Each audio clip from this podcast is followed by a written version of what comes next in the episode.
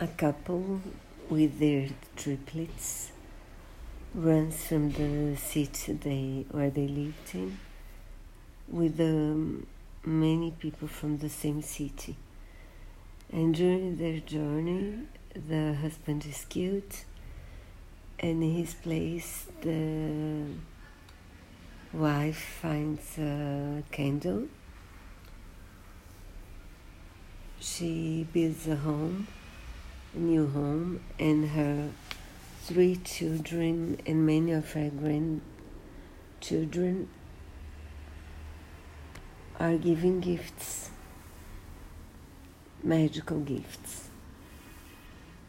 And one day, one of her sons, one, her son, has a vision of the house crumbling down and he exiles himself after that. Years after that, Mirabel, the granddaughter who did not have a gift, she has the same vision, and then she's considered the black sheep of the family too. And she is trying to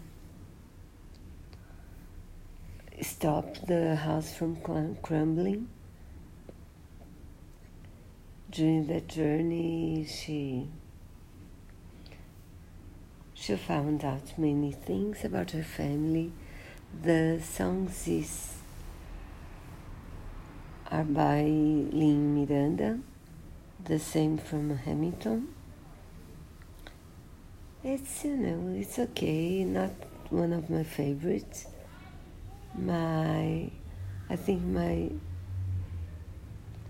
favorites are two